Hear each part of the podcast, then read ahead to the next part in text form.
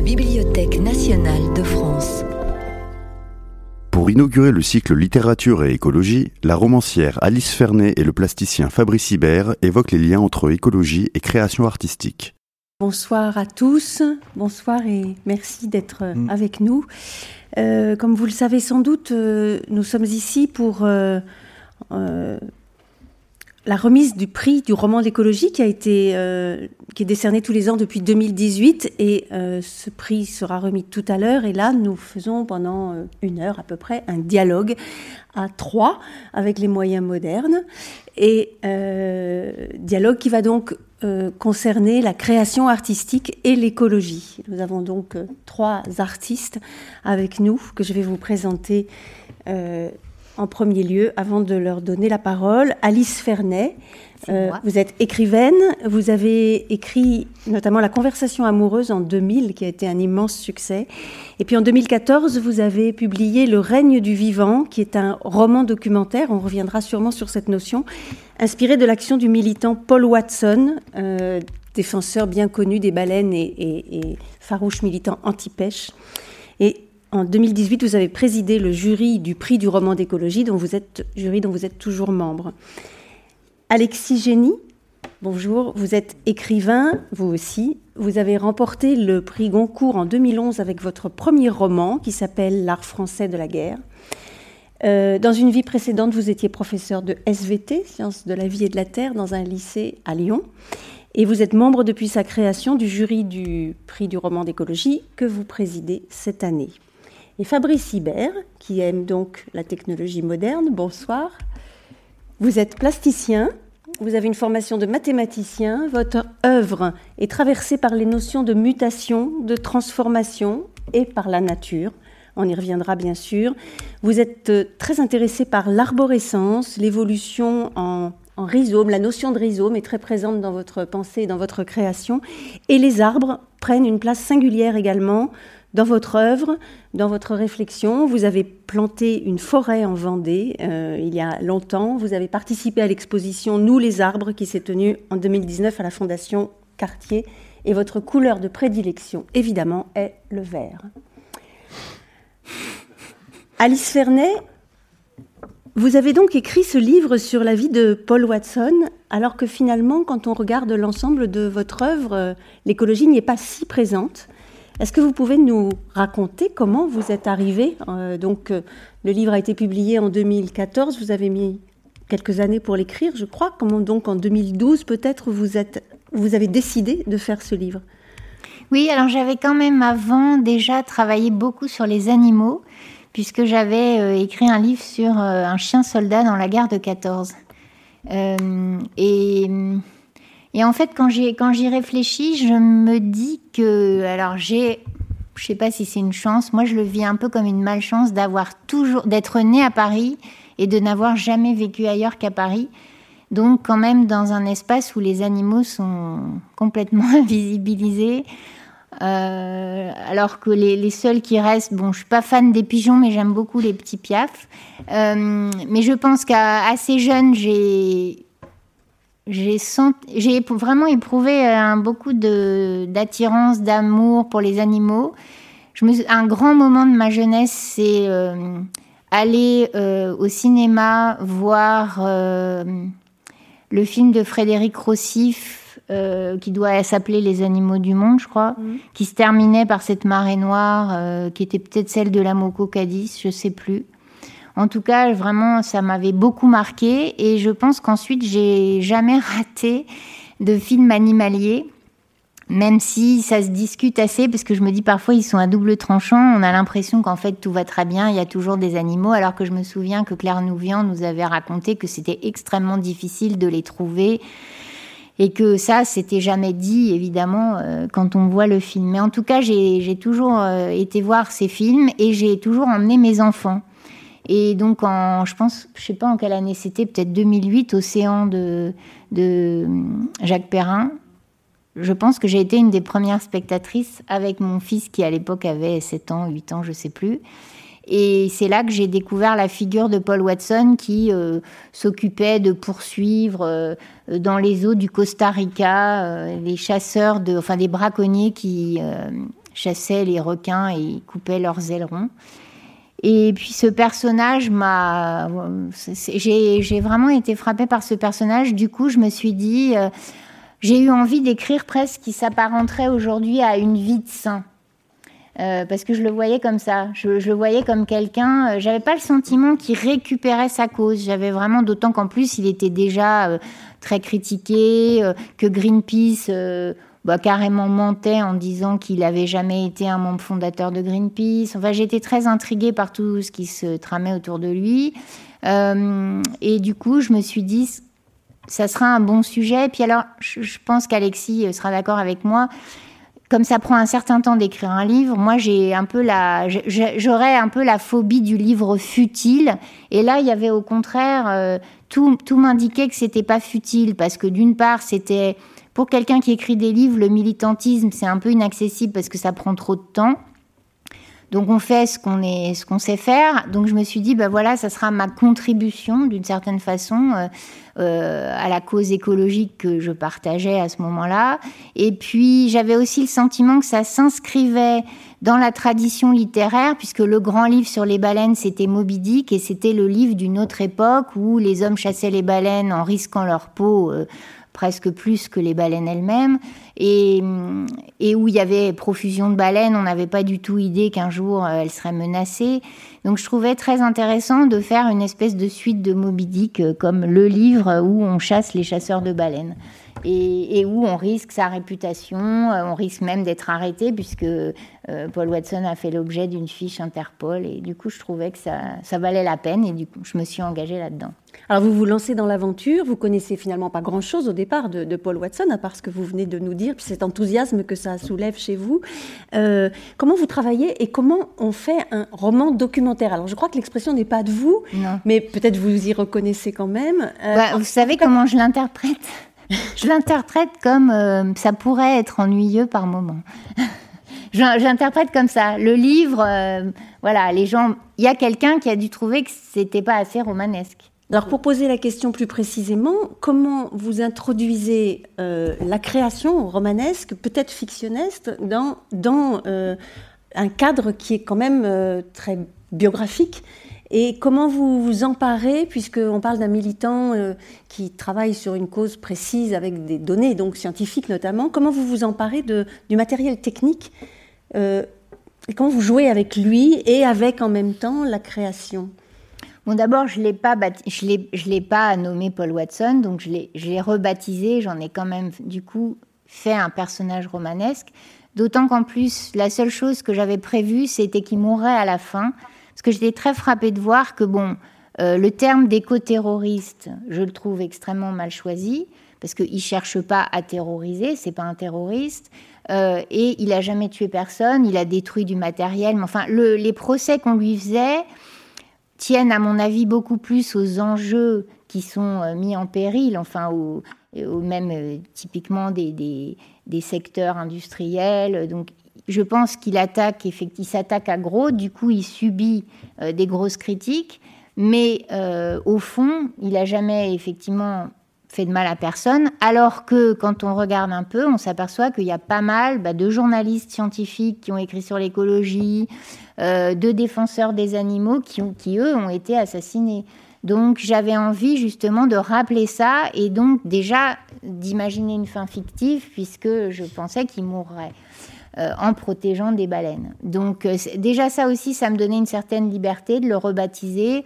J'avais aussi inventé euh, un narrateur qui était un, journaliste qui faisait des films et qui donc allait l'accompagner dans ses sorties en bateau. Donc tout ça me mettait dans un espace de fiction et me donnait la liberté qu'il faut, à mon avis, pour écrire, et surtout même pour écrire sur des gens qui existent. Alors, moi, j'essaye tout, je l'ai déjà fait à d'autres occasions et j'essaye toujours euh, d'avoir euh, d'avoir une écriture euh, respectueuse, mais, mais quand même de pas être assujetti à devoir dire certaines choses. Et c'est pour ça aussi que je ne rencontre jamais la personne sur qui j'écris. Donc vous ne l'avez pas rencontré. voilà, d'une part pour garder ma liberté, parce que je trouve que finalement, de toute façon, un roman, c'est une voix, c'est une subjectivité, c'est un regard euh, sur un sujet. Et donc, c'était pas le regard de Paul Watson sur lui-même que j'avais envie de restituer. C'était, au fond, qu'est-ce qui, qu'est-ce qui l'éveillait en moi comme question, comme rêverie, comme doute. Et, et donc, c'était bien que je le rencontre pas. De ce point de vue-là, d'ailleurs, je me dis souvent que J'aime bien cette idée d'être assez proustienne, au sens où Proust disait on ne rêve pas de ce qu'on voit. Et donc effectivement, j'ai écrit à distance. Je suis pas non plus allée sur un bateau de Paul Watson, alors que j'aurais pu le faire. J'avais un ami qui, connaissait très bien un photographe animalier qui m'a dit si tu veux. Mais non, j'avais envie de juste de rêver. Donc en fait, j'ai euh, alors ça allait d'écouter des chants de baleines, euh, à me plonger dans les cartes sur le pôle sud. Euh, c'était vraiment extraordinaire. Et à apprendre des tas de choses que je connaissais pas. Qu'est-ce que c'est un vent adabatique, des choses comme ça. Je trouvais ça merveilleux. Hein. Et, j'ai fait ça pendant deux ans. Voilà.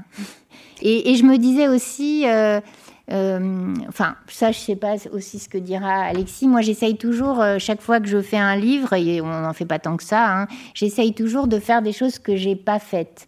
Et je suis pas une grande. Euh, j'avais jamais fait beaucoup de descriptions.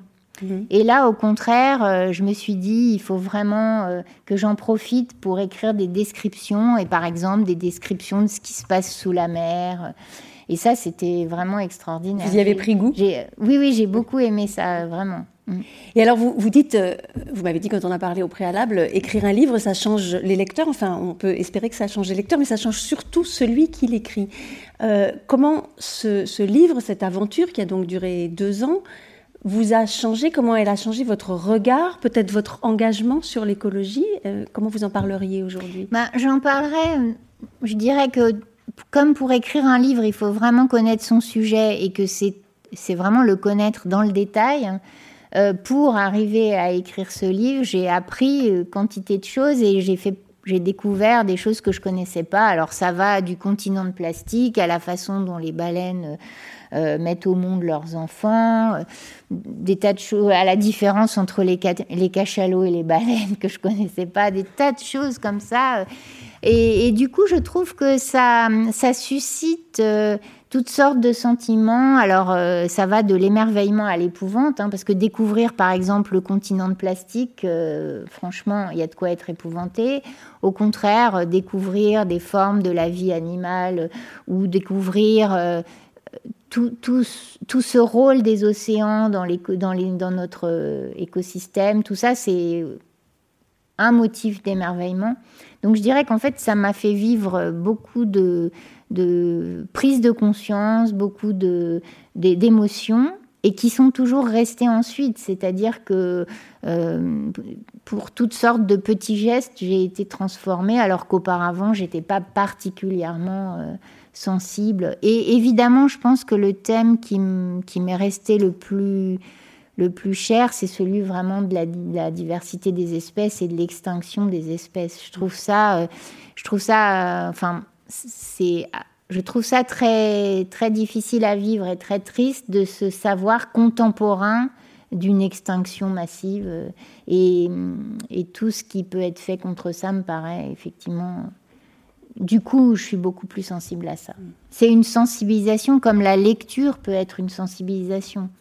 Euh, d'ailleurs, il y a des lecteurs de mon livre qui, euh, ben, on par exemple, la scène où on dépèce les requins, euh, ils étaient choqués. Et je me dis, bon, peut-être que ça restera chez certains. Merci. On, reviendra à vous tout à l'heure. Fabrice Hibert, bonjour. Vous êtes plasticien Oui, oui, on vous entend très bien. Vous êtes plasticien, donc euh, on, part d'un autre, d'un autre point de vue artistique euh, qui peut-être donne le sentiment, en tout cas moi, peut me donner le sentiment que euh, le tableau documentaire n'existe pas ou que l'installation documentaire n'existe pas et qu'en tout cas la liberté que vous avez dans votre création ça franchit plus bah, de, cette, de, ce matériel technique, par exemple, dont on vient de parler avec Alice. Mais peut-être je me trompe. Et euh, donc, en fait, ma question, c'est un petit peu... D'abord, est-ce que vous pouvez nous présenter peut-être votre, votre euh, entrée dans la nature, qui je crois passe effectivement beaucoup par les arbres et par la forêt. Est-ce que vous pouvez nous en parler brièvement et nous dire comment effectivement vous utilisez, entre guillemets, le mot est peut-être pas le meilleur, euh, ce matériel pour votre œuvre? D'accord. Euh, moi, je suis, né, contrairement à Alice, je suis né dans la, campagne, en plein, sud Vendée, et, euh, c'était un endroit euh, merveilleux, mais qui, très vite a été, envahi par l'agriculture industrielle. Et en fait, j'ai vu les, terrains autour de chez moi absorbés par des, les, champs de maïs, les champs de tournesol, tous ces trucs-là étaient, étaient vraiment tués. Il n'y avait plus d'animaux qui venaient, il n'y avait plus d'insectes déjà dans les années 70, hein, il y a très longtemps. Et donc, euh, ces, euh, ces, ces terrains-là, je, sentais. En plus, je faisais pour gagner un petit peu d'argent l'été.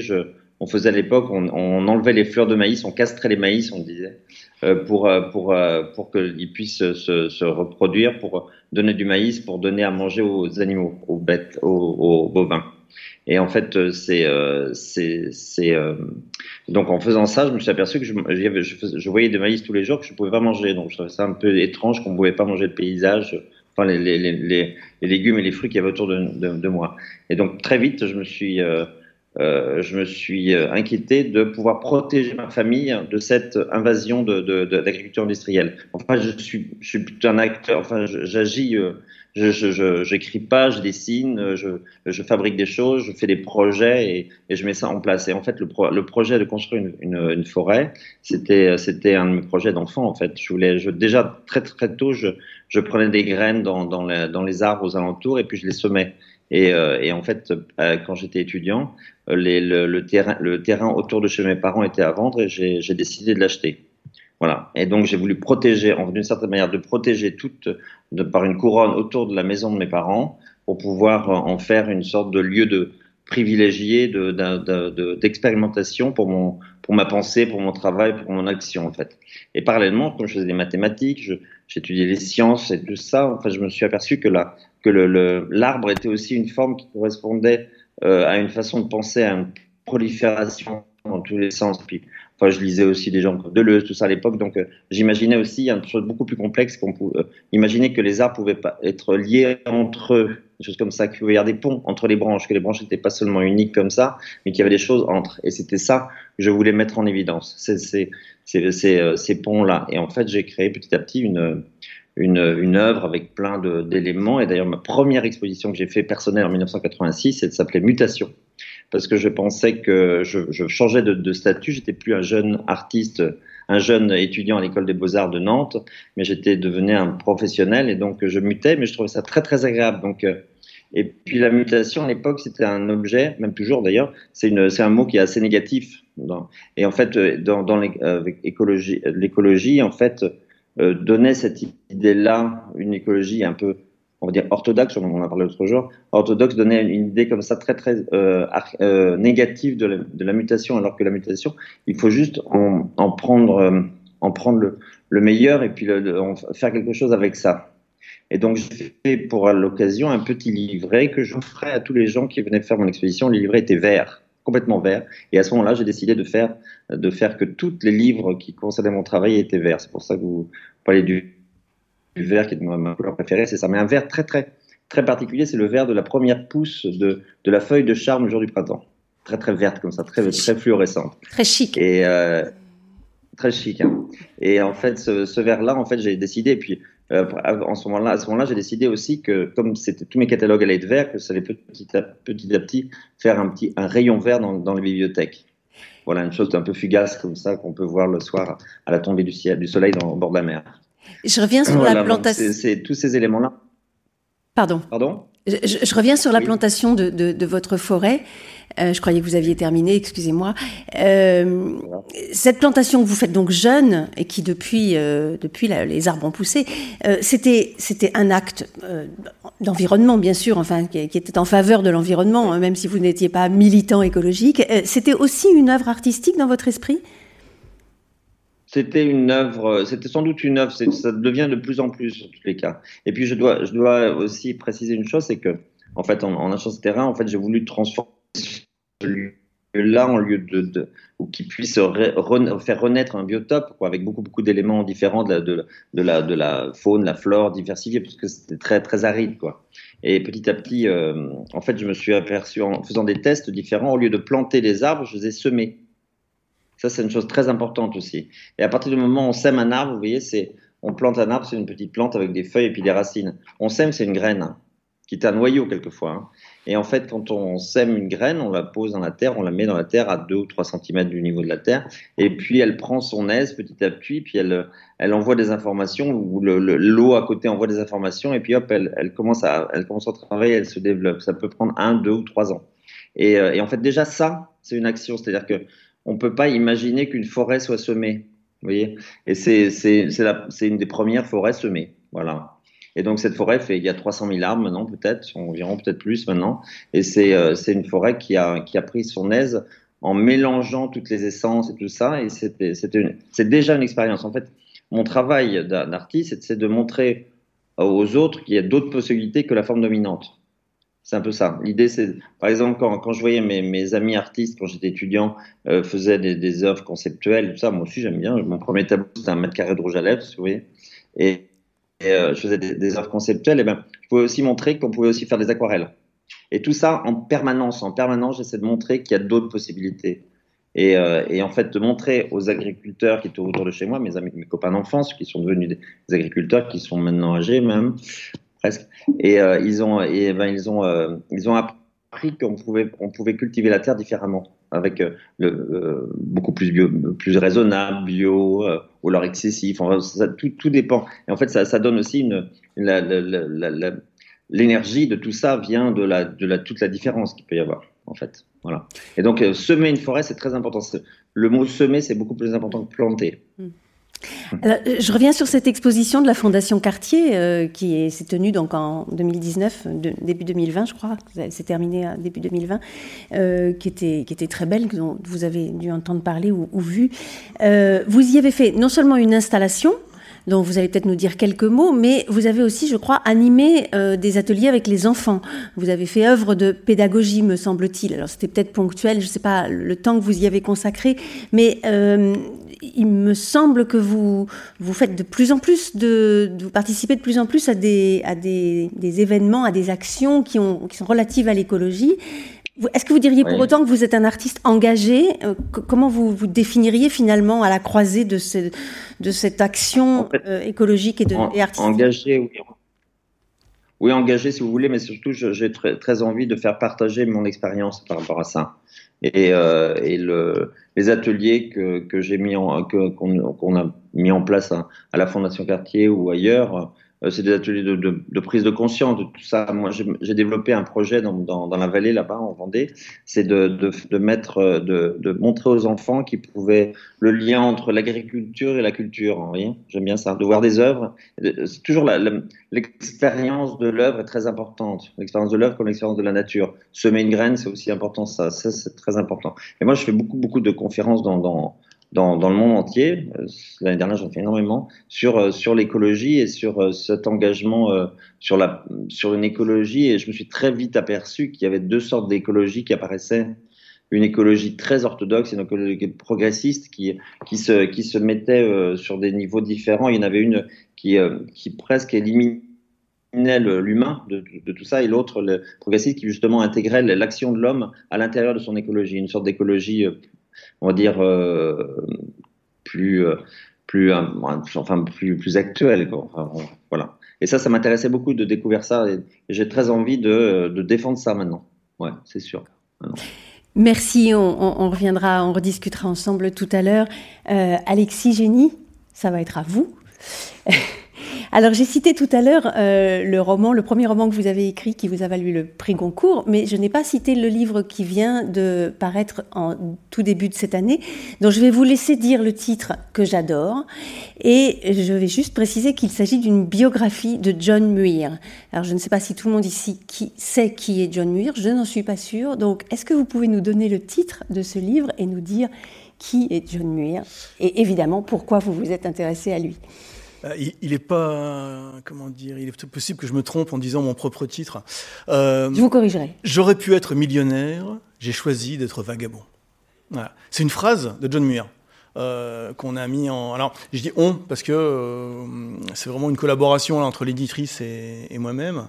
Euh, bon, les titres souvent, comment dire, l'auteur est pas toujours le mieux placé pour donner un titre parce que il est tellement dans son bouquin qu'il fait une allusion subtile à son livre dans son titre que l'on ne comprend que quand on a lu le livre, c'est pas c'est pas une, bonne chose. Donc voilà. Alors comment j'ai découvert C'est quelqu'un qui est pas pas très connu en France.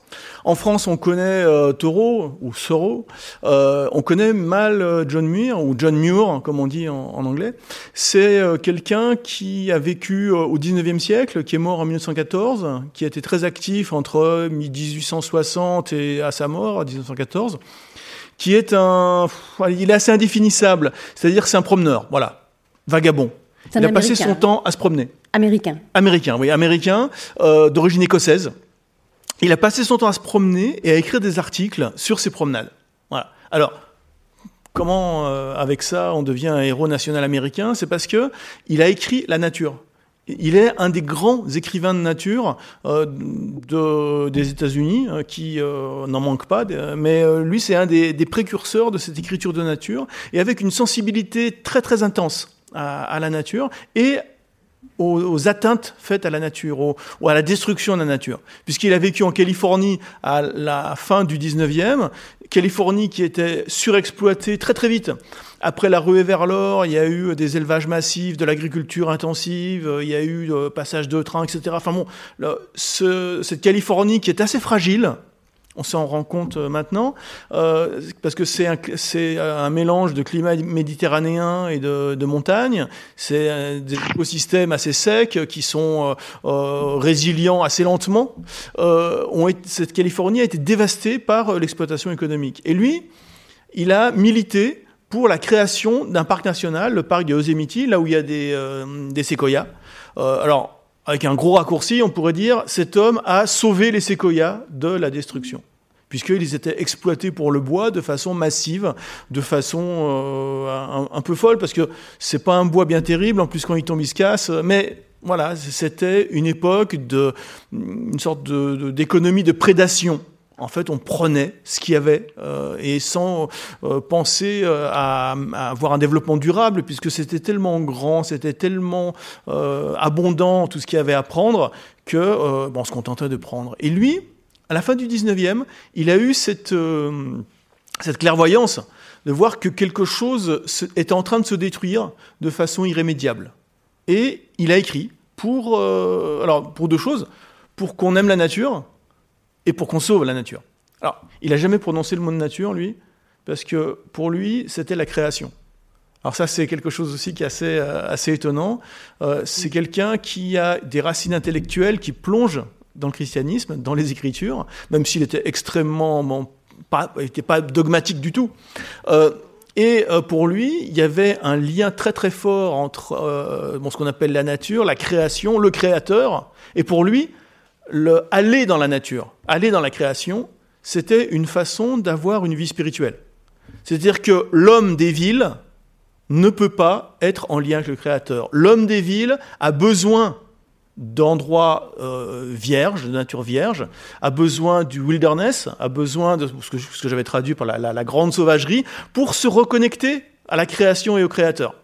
C'est pour ça qu'il a milité pour euh, protéger une partie de la Sierra Nevada. Euh, pas, pas, pour des raisons euh, écologiques modernes, qui est de dire on va protéger un écosystème, etc. Non, non. Lui, c'était. En fait, il voulait sauver l'homme, il voulait sauver l'âme de l'homme qui ne peut pas se passer de la forêt, de la montagne et de la, de la vie sauvage. Et qu'est-ce qui fait qu'Alexis Génie écrit une biographie de John Muir? Comment vous l'avez rencontré, cet homme? Alors, euh, vous allez rire, mais avant de commencer à écrire le livre, je ne le connaissais pas. Euh, donc, euh, c'est mon éditrice euh, chez Paulsen. Paulsen, c'est une maison d'édition qui s'occupe euh, surtout de livres de voyage, surtout euh, neige, glace, pôle, etc., qui avait envie de me faire écrire. voilà, bon, c'est très gentil. Et euh, elle me dit, ça vous dirait pas d'écrire une biographie de John Muir? Parce que comme vous avez été scientifique, lui aussi, il l'a été un peu, ça pourrait être bien. Je ne le connaissais pas, j'ai commencé par Wikipédia. Vous voyez un petit peu le, niveau de connaissance que j'avais. Et j'ai vu qu'il y avait tellement de choses que ça me paraissait un, un, bon gisement romanesque. Et je suis allé chercher les livres qu'il a écrits, ceux qui sont traduits en français. J'ai commencé à lire, et en 20 pages, j'étais saisi, j'étais conquis, j'étais euh, admiratif, j'étais euh, ému, etc. Enfin, et donc pendant des mois et des mois, je n'ai fait que ça. C'était vraiment une sorte de coup de foudre amical, euh, de lire ce qu'avait écrit cet homme-là, euh, et puis après aussi de, de, me poser la question, pourquoi ce que raconte cet homme-là, ça me touche moi? -hmm.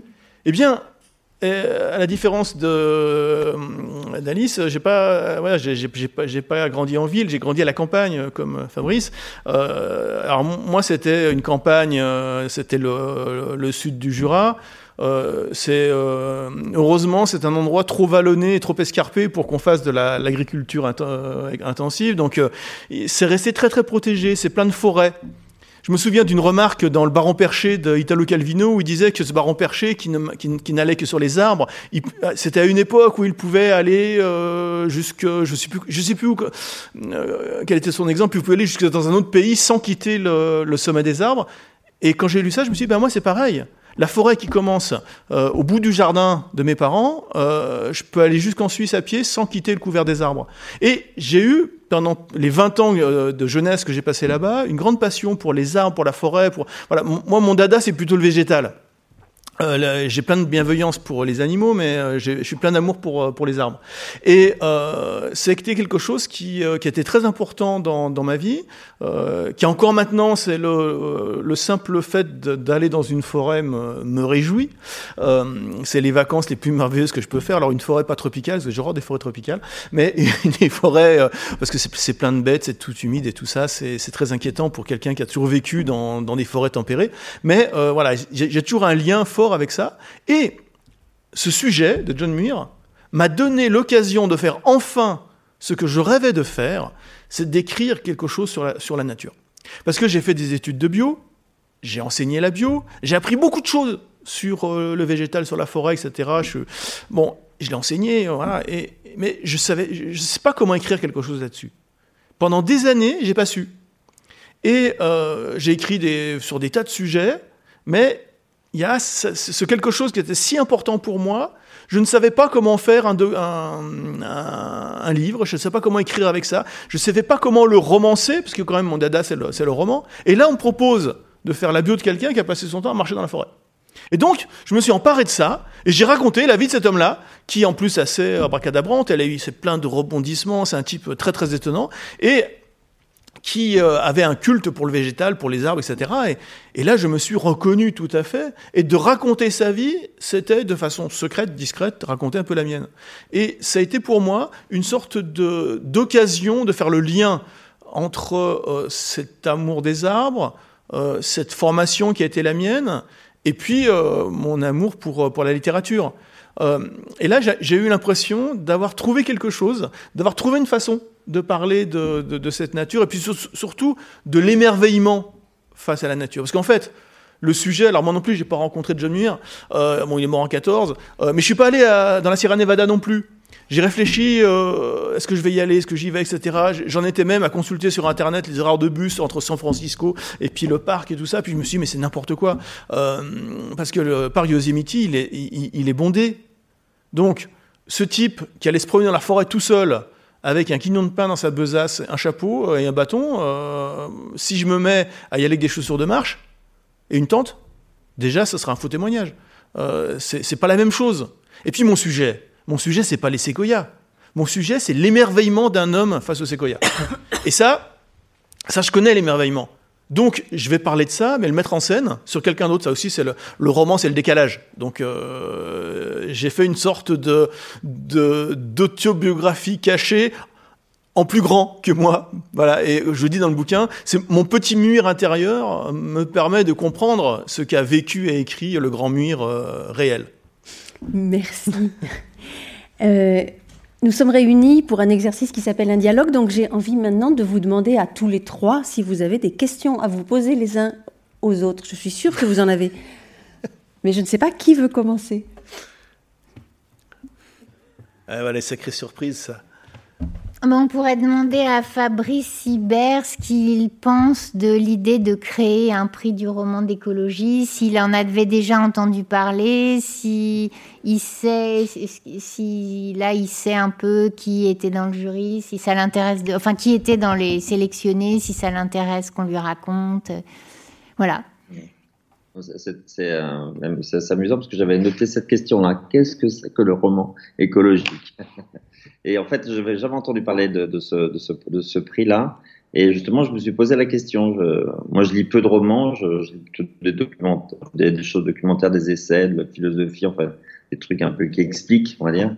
Et les romans, je parcours très vite et puis ça, me, ça raconte très vite des histoires, mais je, je lis pas longuement des romans. Et je me disais, est-ce que, est-ce que c'est, euh, c'est pas quelque chose qui, euh, le roman qui, euh, qui parle de quelque chose et l'écologie qui, euh, qui, qui, parle d'autre chose. Je j'arrive pas trop à savoir. Vous pouvez peut-être me l'expliquer ce que c'est en fait. Oui, mais c'est une bonne occasion pour qu'on parle justement du prix. Euh, D'abord, il faut bien avouer que on a eu plusieurs fois cette conversation euh, parce que, par exemple, à certains, un des livres sélectionnés euh, ne paraissait pas suffisamment proche de ce qui lui semblait à lui un, un roman qui parle de l'écologie.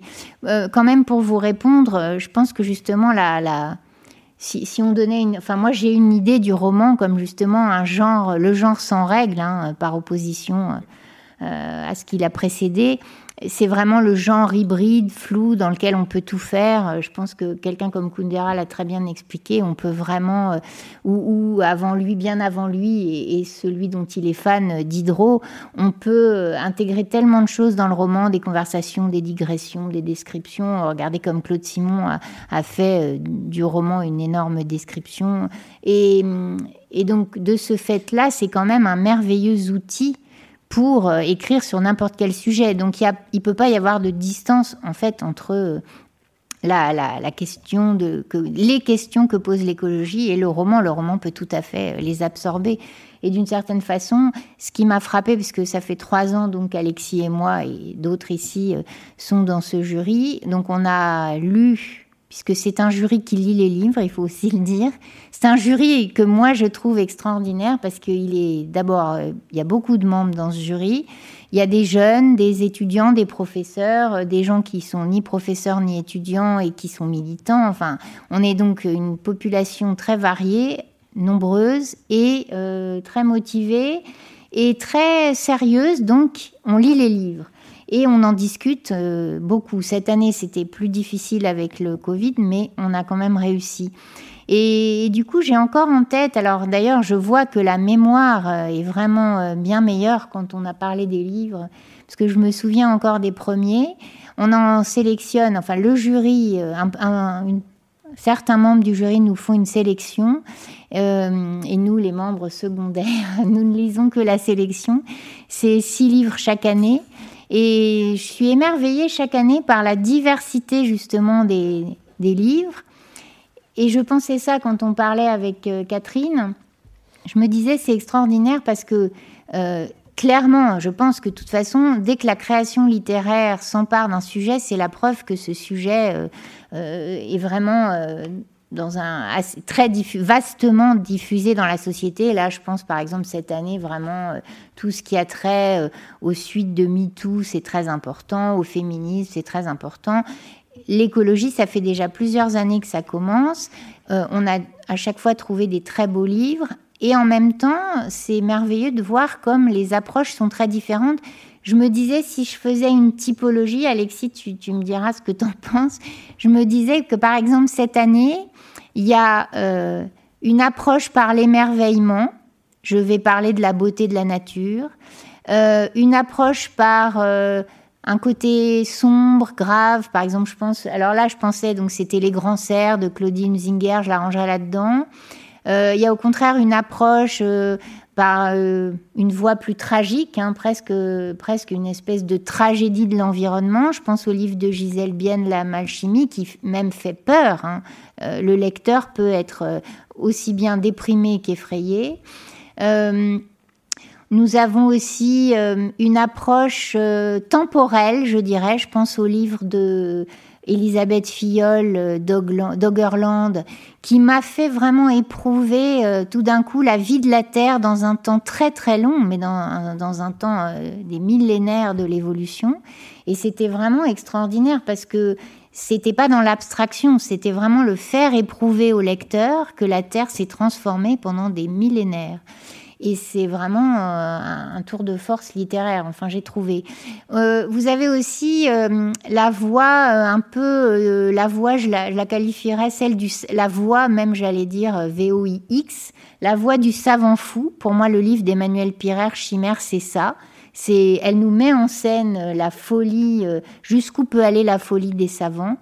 C'est un livre sur les chimères euh, et toutes les nouvelles créatures que va pouvoir inventer la, biogénétique. donc ça, c'est aussi une expérience. Vraiment, le lecteur fait une expérience de, folie. Mm. je ne vais pas parler de, notre vainqueur. Et puis il y a aussi euh, une si on, pourrait dire euh, une autre voie, c'est la voie de de l'utopie, dystopie, c'est-à-dire effectivement euh, imaginer l'avenir de notre société. Ce que fait effectivement nous sommes l'étincelle. imaginer peut-être qui dans la société d'aujourd'hui aura le plus d'énergie pour faire bouger les, lignes qui sont figées. Donc ça, c'est aussi très intéressant. Ou même une autre, euh, dans, cette même voie, euh, le récit d'une tentative passée qui n'a pas réussi et qui du coup est un peu le, comment dire euh, l'auscultation d'un échec, mais qui du coup est porteur d'enseignement. Donc en fait, on s'aperçoit au fur et à mesure des années de ce prix comme ce souci euh, de préserver les espèces, préserver, la nature dans, dans, ce sens commun qu'on peut donner au mot, euh, inspire les, écrivains.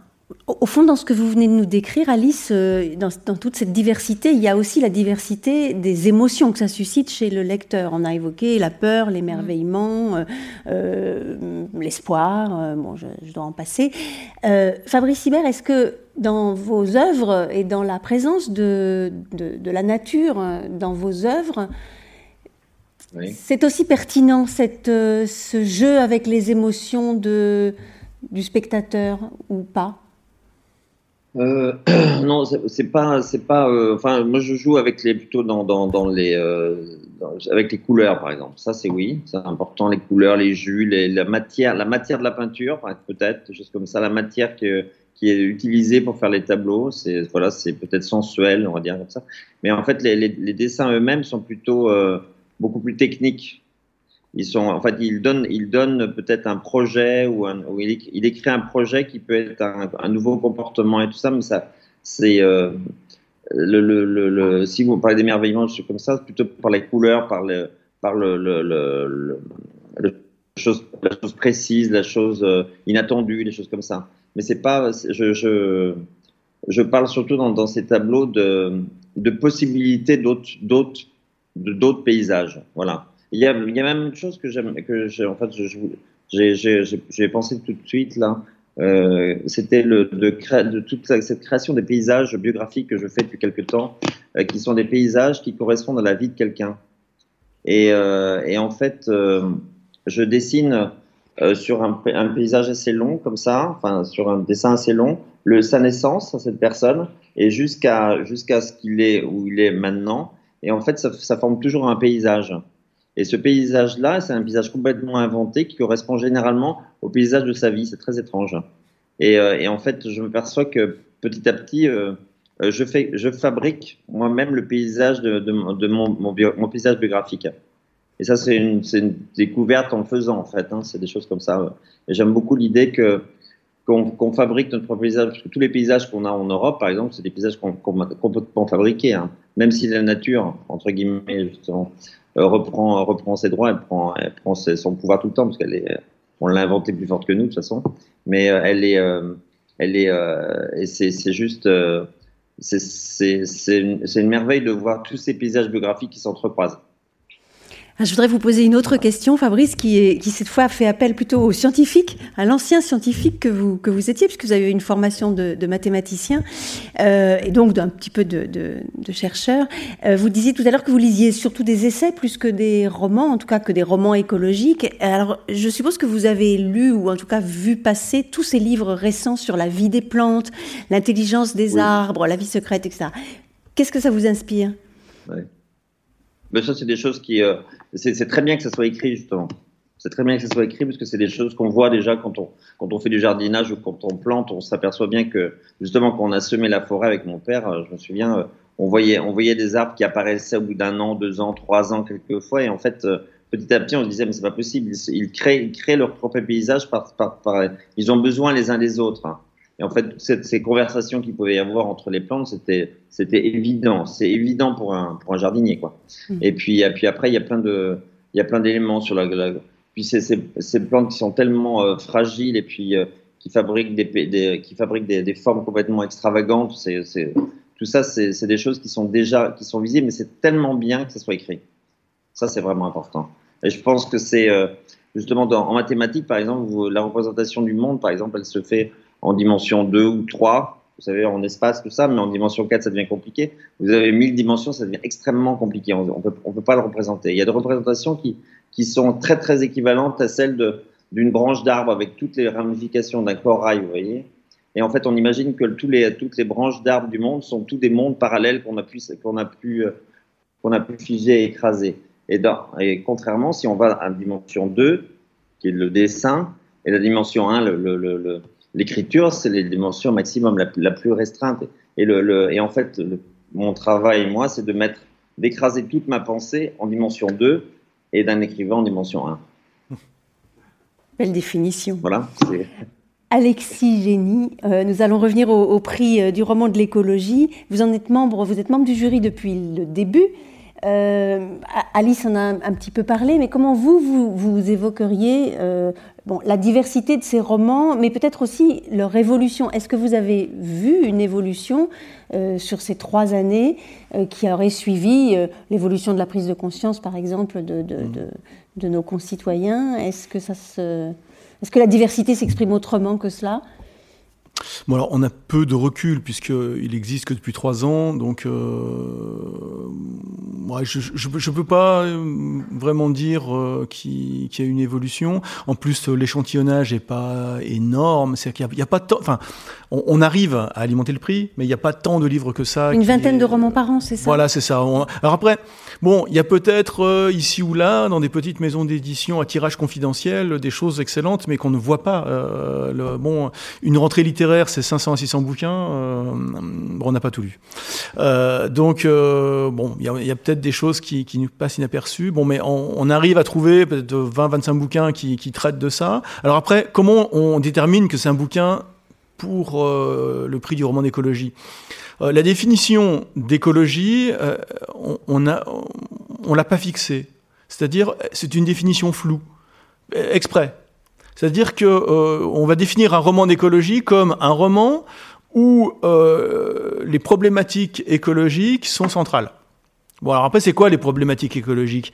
Eh bien, des tas de choses. Eh bien, euh, un rapport à la nature, un rapport au global, un rapport au, au relationnel, un rapport à l'organique, etc. c'est très, c'est très ouvert. C'est-à-dire que euh, l'année prochaine, hein, si on continue ce, prix, on aura encore des surprises, des, gens qui vont traiter ça euh, euh, à leur façon.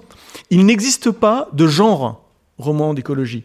N'y a pas en France, il n'y a pas une écriture de nature comme il peut y avoir une nature writing aux États-Unis. Ça, n'existe pas en tant que genre, mais ça existe en tant que, que livre ou, ou qu'écrivain, mais qui écrivent, voilà, pour eux, qui, écrivent leur œuvre.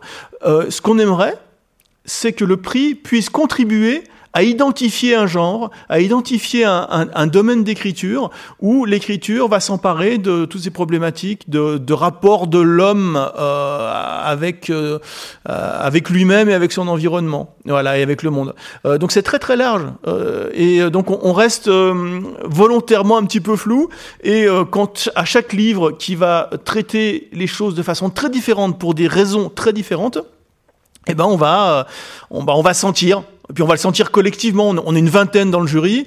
Euh, il y a à peu près, euh, je ne sais pas, il doit y avoir une douzaine d'étudiants euh, et euh, le reste en, en vieilles personnes comme nous. et on se rend compte aussi que les sensibilités sont pas les mêmes, mais que globalement, on arrive à un consensus pour savoir si tel livre fait partie du roman d'écologie ou pas. Bon, donc on tâtonne, et c'est ça aussi qui est merveilleux. Alors moi, purement égoïstement, ça m'intéresse aussi parce que, comme je vous l'ai dit, euh, j'ai envie d'écrire autour de ça, autour de, autour de des rapports de l'homme et du monde, de la nature, etc. Je sais pas trop comment faire, et, et je suis, ça me passionne de voir comment les autres euh, font. Parce que, bon, un écrivain, euh, ça, ça a lu beaucoup de livres, ça en lit encore, parce que on se nourrit de, de livres. Et, et, moi, je, finalement, je, je, vais de découverte en découverte, euh, et j'observe avec beaucoup d'intérêt tout ce qui peut sortir, tout ce qui est inattendu, qui peut sortir dans cette, dans cette idée-là, dans ce sujet-là. Voilà. Et donc, euh, on, joue vraiment un rôle à la fois d'explorateur d'un domaine et aussi on essaye de constituer un domaine pour qu'un jour on puisse dire, tiens, dans la littérature francophone euh, du début du XXIe siècle, il y a un mouvement de romans d'écologie. Et euh, dans la fondation du prix, il y avait ça.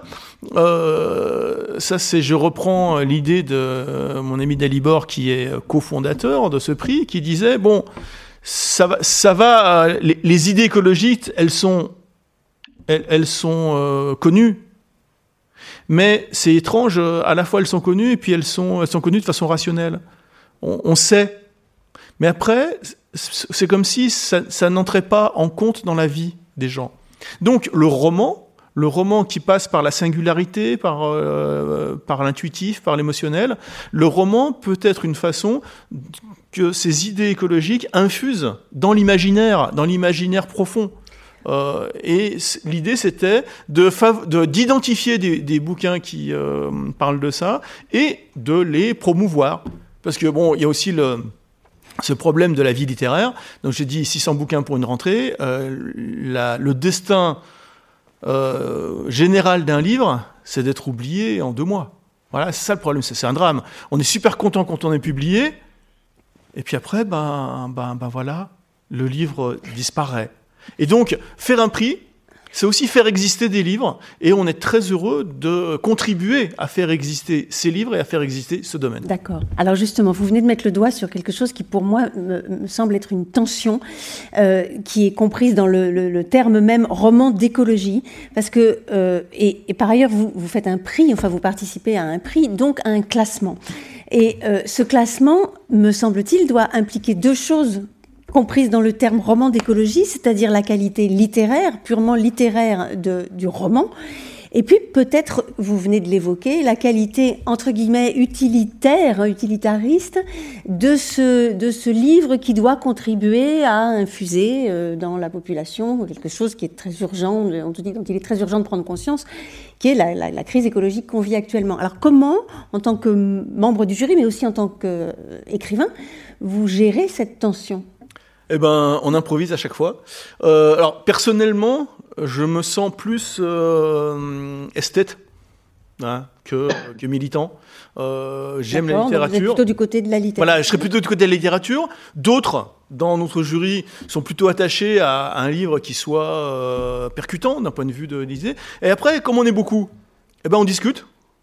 Alors, ce qui est, ce qui est extraordinaire, c'est qu'on n'est pas vraiment d'accord. C'est-à-dire que il y a, 20, membres du jury, il y a 20 lectures du même livre.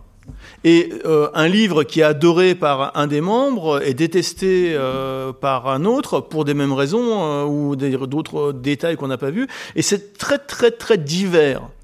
Donc chacun va y aller de son, en son âme et conscience en fonction de ce que, bon, de, comment on considère le roman, comment on considère l'écologie, etc. Euh, et puis après, par discussion, par euh, création lente d'un consensus, on arrive à choisir celui qui euh, nous paraît le, le mieux servir le, but euh, du prix. Voilà. Et euh, ça aussi, voilà, c'est démocratique. Hein, C'est-à-dire qu'on on est, on, est super différents, super pas d'accord, et à la fin on a un, consensus. Je voudrais revenir encore sur cette notion d'utilité du roman écologique. on l'avait évoqué, Alice, ensemble, les, les différents leviers euh, tout à l'heure, on a parlé des émotions, mais il y a aussi mm. les leviers plus, plus finalement de scénarios, euh, de scénarii qui sont utilisés par les différents auteurs. Et euh, là, je voudrais votre impression à vous, personnelle. Est-ce qu'il y a des leviers qui vous paraissent plus efficaces que d'autres? En tout cas, il y en a qui sensibiliser la les, les lecteurs. Il y en a qui me paraissent, c'est plutôt certains me paraissent inefficaces, ne serait-ce que même sur moi par exemple, je trouve que euh, le côté donneur de leçons, par exemple, je trouve ça complètement contre, contre efficace. Qu'est-ce que c'est donneur de leçons? Bah, Par, exemple, euh, moi je sais que là, dans, dans, le, dans les livres en question, il y en a un que j'ai trouvé. Été gênée par le fait que l'auteur se mettait dans la position de celle qui était extrêmement à même de contempler, de prendre conscience, d'être proche de la beauté, en l'occurrence des cerfs. Ah. Euh, et elle nous faisait un peu la bisque, genre, euh, moi je suis dans ma forêt, euh, tandis que vous, pauvres imbéciles, vous êtes dans les villes, vous allez me prendre pour une parano, une parisienne parano. Mais, mais c'était, oui, il y avait une sorte de snobisme du retour à l'authentique que je trouvais assez agaçant et je me suis dit, euh, et puis en plus, à la limite, culpabilisant ceux qui ne... Je pense que la culpabilisation, euh, le fait de se retirer, le, retrait, le, côté euh, ermite qui se vante, ça, ça m'a paru effectivement bon faire très très peur aussi parce que le livre de Gisèle Biel, La Malchimie, c'est très sombre trop de pessimisme, ou alors trop de vantardise, trop de séparatisme, trop de pessimisme, ça me paraît... Euh, contre-productif. Ça me paraît contre-productif. Mmh. C'est d'une certaine façon... Euh, bah, ce que j'ai beaucoup aimé dans Nous sommes l'étincelle, et je me tourne vers l'auteur puisqu'on m'a dit qui c'était, c'est que c'est un, un livre qui fait imaginer une autre manière... Euh, de, vivre euh, collectivement et en même temps qui nous fait réfléchir à la nôtre. Et à par exemple qui elle peut qui elle rend malheureux qui pourrait aspirer à autre chose qui est porteur de force donc en fait d'une certaine façon peut-être il s'agit de rester positif voir la beauté, mais pas pour se l'approprier en disant aux autres vous êtes nuls, vous la voyez pas. voir le danger, mais pas exagérer et, déprimer les gens. Enfin, c'est toujours une question d'équilibre. Mais je voulais aussi répondre à, ce que vous disiez tout à l'heure. Moi, je vis pas du tout le prix comme un classement. Et au contraire, je trouve que ce qu'on découvre, parce que moi, j'avais jamais fait partie d'un jury. Et euh, tout, ce que je, tout ce qui se passait, c'est j'entendais parler par mes amis écrivains qui sont dans des jurys, des cuisines, des jurys. Et donc là, c'est génial parce que j'ai découvert ce que c'était un jury sans faire, euh, sans subir l'épreuve de la cuisine.